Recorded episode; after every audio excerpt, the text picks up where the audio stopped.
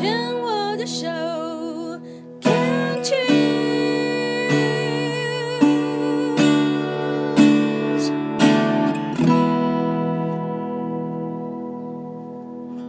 欢迎继续收听黛比的生命花园病虫害防治。今天要跟非常欢乐的欧欧，只有二十五岁，来继续跟他聊一聊哦。三年前呢，嗯，因为月经血量不止，后来抽了血，才发现自己呢，当时得了急性的骨髓性白血病啊，就是血癌啦。化疗，我们刚刚只聊到化疗嘛，对不对？那你这样子算是运气好吗？因为骨髓移植现在不是还是要等啊，什么什么等配对。对，但是我是到第二次才移植成功。就我第一次原本是配对到我哥哥的个骨髓，啊对对对，对，然后后来是因为就是在抽的时候，其实真的我我真的算很幸运，嗯因为在抽的时候。我送进去移植室嘛，那因为我哥那时候要出国，所以他就先抽起来冷冻。结果他先抽起来，就在我送进去移植室的第一天，我就被叫醒，就说：“哎、妹妹啊，你那个准备要出去？”我就说：“啊哈，我不是才刚进这个移植室吗？排队排了很久。”这样，他说：“哦，因为你哥的那个骨髓的干细胞抽不够，不够你需要的一半。”所以就没办法捐给你，这样这样你会很危险。不过好还好，那个时候我的骨髓移植化疗都还没打下去，所以我就还有救，这样子就不会让我的血液里面的干细胞全部都空的这样。我听不懂，多说一点是什么意思？就是他们其实是需要干，呃，总总之我哥哥抽干细胞给我，可是因为我们依照人的公斤数会有一定的量，然后我那个时候其实需要的假装是五好了，可是我哥可能抽不到二点五这样，哦所以我就完全不够我需要的量，所以我就后来。直接从移植室又被推出来，嗯打一般的化疗，继续延续生命，然后重新找骨髓干细胞。所以你本来的呃程序是先移植，然后再来打化疗。没有，原本程序呃化疗就呃移植虽然是化疗里面的最后一关大魔王，就是骨髓移植比较能够确保白血病的人比较不会再复发，但是这也是一个未知数。嗯，对所以先打了化疗，对然后到最后一段关就是骨髓那为什么后来第二次就不能再用哥哥的？哥只能抽一次小？呃，因为我哥抽第一次就已经不够了，所以就觉得还是不要用他的好了，就是再抽也抽不了多少这样。他也是白挨痛的，就他干细胞很所以还要看那个看那个量哦。，对，要看量。然后后来第二次才透过慈济，嗯也蛮幸运的找到一个能够配对的人，然后因为我知道捐给我。很多人。然后那后来有排斥什么什么吗？我的状况其实很还好，欸就偶尔皮肤痒痒，但很快就好了，然后也没什么太大的状况，我算蛮幸运的。所以还是年轻，我觉得比较有差。因为我身边就有两个朋友，他们就是也是有这种急性的这个白血病。一个呢是想一个大概有十几二十年前了，然后他是他妹妹捐给他，嗯，应该二十年前那个时候，他说他的那个骨髓移植非常之痛苦。痛苦，然后呢，呃，移植完了之后，他要待在无菌室，要待三十天，就是真的就那个泡泡里面。对所以我就很好奇说，那今天的医学已经到什么样的程度？而且以前的那个骨髓移植是不但他要待，他妹妹也要待。哦，这么特别。那个时候还没有进步到怎样讲，那个时候抽骨髓移植的时候，其实没有像现在这么进步。嗯，现在如果是亲人，比如说我跟我哥要抽给我的话，他会在我的他他会在他的熟悉部里面就先打麻醉，然后扎扎一针，然后那一针就有两个管子，一个是就是血抽出来，然后分离之后血其他我们不需要干细胞我们分离出来，血液就会再输回去。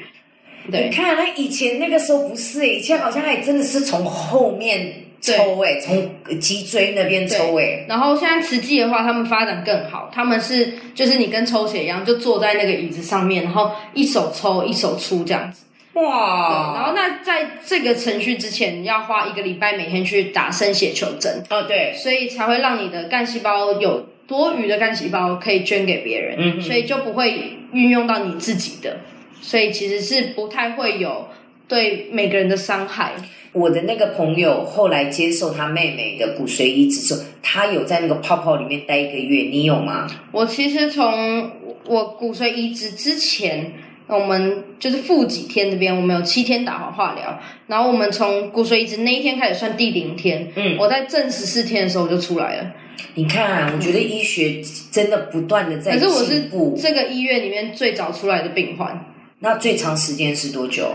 最长时间通常都一个多月，一个多月。就是在正零天之后再一个多月，所以等于一个半月。确实是在无菌室里面嘛，对，对不对？无菌室就骨髓移植的隔离室，对，隔离室要待一，还现在还是要待，基本上一般来讲也也是待一个月对你为什么十四天？诶，就身体状况好，就比较特别了。医生也蛮蛮吓到的，因为正常来讲都会，比如说你待两个礼拜、三个礼拜之后，医生评估，哎，你血球慢慢有点恢复了，他会把你转到隔离病房，就是一般的隔离病房，嗯嗯然后就不会在无菌室，无菌室就会让给下一个移植的人这样子。你自己觉得除了一些这种嗯打针啊什么什么的那些痛之外，打点滴的痛之外，骨髓移植哦，对啊，你讲只有皮肤痒，其他完全没有。嗯，我状况蛮少的。然后哦，我后来有得了一个叫 BK 病毒的，就是其实很像膀胱炎这样子。嗯，然后那个就真的蛮痛的，那个就是就是很像，可能比一般的膀胱炎还更更痛吧，很像一千根针在扎你的膀胱这样，然后尿尿就很痛苦。然后我差不多每六分钟就要去尿一次尿，所以晚上也没办法睡觉。哦我大概两个礼拜都住在厕所里面，我后来就直接坐在浴室的那个地板里面，然后就是他想尿就让他流，然后狂灌水这样子。那那个 BK 病毒是怎么回事？你据你所知，就是骨髓移植后的并发症，哦，这是并发症，对，对对，只有骨髓移植后的人才会得，然后所以他没有药，好诡异哦。所以医生会给你开那种膀胱炎药，但他跟你讲说就是这个病没有药，所以这只是可以给你心安的。那就等到把病毒都尿完就没事了。对，大概正常来讲一个多月吧，我大概两个礼拜。是你觉得为什么你你自己的想法，为什么别人都需要一个多月，然后你大概两个礼拜就搞定了？嗯，我也不知道，幸运吧。那除了幸运之外，嗯，你自己有没有一些想法跟解读？有没有说 家里有有有吃斋念佛，还是你觉得其实你也许过去你刚刚说你都喜欢在外面跑跑跳跳，嗯是不是你的那个运动的或者是你的健康的底子，你屁还有你的心态，任何一项你觉得？嗯，我觉得运动跟心态蛮重要的，因为我自己在就算在移植室，我其实都有在走动。它其实很小间，你知道走过去只有五六步而已，但我就是一直走，一直走，整个下午，然后还在那边跳韵律操之类的。然后那个护理师都说。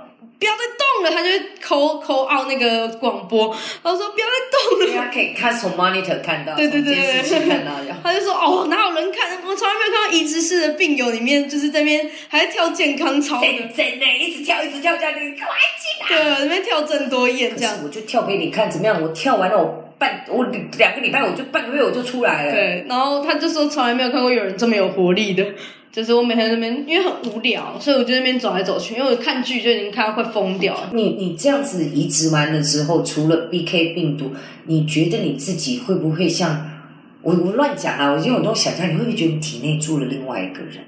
嗯，我是觉得还好啦，因为还是你有听过人家讲过什么奇奇怪怪的？但是我那时候有一阵子我变成双眼皮，我还蛮开心，当然，但现在已经没有了。所以你已经回来了。对对对对，变双眼皮，你有你有没有去？你有没有那阵子拍很多照片那样？有有有，因为觉得太特别，诶，怎么会？而且我机场，因为我后来有在去搭飞机出国嘛，嗯因为半年后，然后就发现那个已经过不去，这样，脸部辨识过不去啊，就差一个双眼皮啊，对，好像是吧，就很好笑。所以你只有变双眼皮，其他的都没有感觉。对，我觉得好像没什么太大变化。那你因为你自己也有在除了创立这个粉砖，然后去分享你的，把记录下来，然后呢，你还有呃揪团揪了一群年轻的病友，对不对？对，因为我们那时候就觉得，嗯、就是比较多是那种基金会啊或者什么，他们会在照顾这些癌友。对，然后那时候，因为我们在网络上开始认识一些很年轻的病友，然后就觉得，哎，好像可以聚集这些人来一些力，有一些力量。你那个时候呃，像你们现在等于这一群算是战友也好，癌友也好，大概都几岁？大概平均我这个年纪啦，就是二十七岁以下左右。嗯，对，你有没有呃研究知道说大概这个病好发都几岁？因为我以前的印象就是这种血癌不是特年轻，不然就是我这种年轻对，就是这种四十五到五十五的这个阶段。对，但是我们的那个组织病友里面，什么 IBA 都有，所以不一定。哦，那你有没有碰过像你一样是白血病的？呃，有，因为我们自己白血病嘛，所以就会有很多白血病的病友会聚集起来。那大部分的都已经移植了吗？呃，有那时候有还没移植的，有移植的，所以不一定。所以其实我们聊到这里，因为对于白血病来讲，我没有那么大的的理解。那我觉得年纪跟体力，还有自己的心态，我觉得有很大很大的影响。嗯，所以你也有在你的这个其他的癌友，就是同样也是血癌的这个癌友身上，有没有看到有一些真的情绪就是比较郁闷，或者是就觉得自己是生病的？因为能够像你这样活跳跳的欢乐癌友很少。对，所以我们那时候其实一开始是聚集这些我们比较好玩的一些癌友们，因为我在网络上看到一些癌友们写文章也写得很好，所以那时候就原本有一个文章平台，然后大家可以在上面 PO 一些自己的就是离癌或者是生病的一些心情这样，然后都写一些很很有趣的，就是俗话说的迷音或者是干话这样子。嗯，对，然后写这些东西写久了，就会大家就会看，然后就会笑得很开心。后来，因为我自己还是比较喜欢实体活动，我喜欢见到人跟人之间这样，所以我就开始办一些比较实体的活动。那我们第一场活动很有趣，第一场活动就是干屌大会，就是我们请英帝大帝来。那他之前在太阳花学运的时候有办一个大场花、乐色花论坛，嗯嗯让大家上台一些干屌，无论是政府啊或者是什么这种有的没有，你就可以上去骂脏话反正是肥皂箱，大家可以上去，就对？。对，然后呃，我们后来那一年就办了一个有冰公山小板，让大家就是一起上台干掉自己生病里面会遇到那些不太愉快或者是很不爽的事情。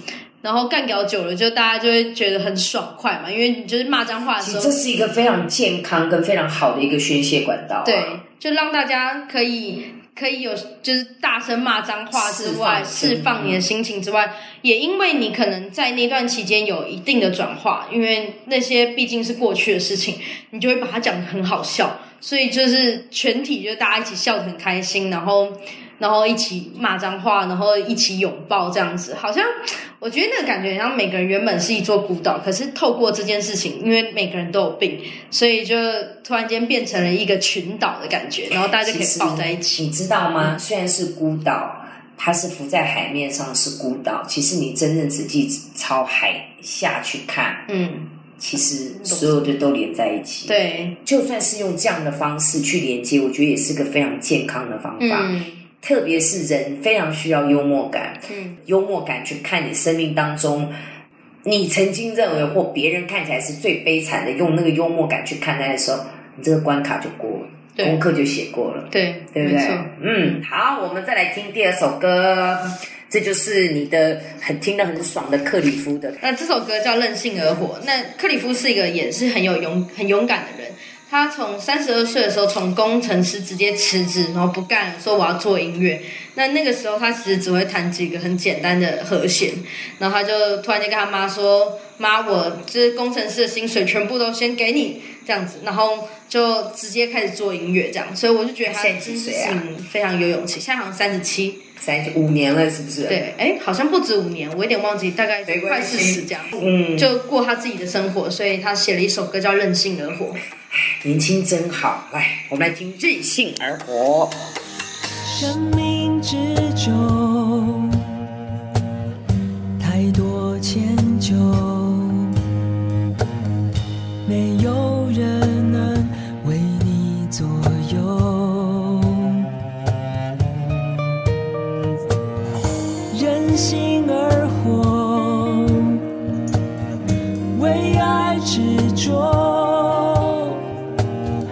无非只想天长地久。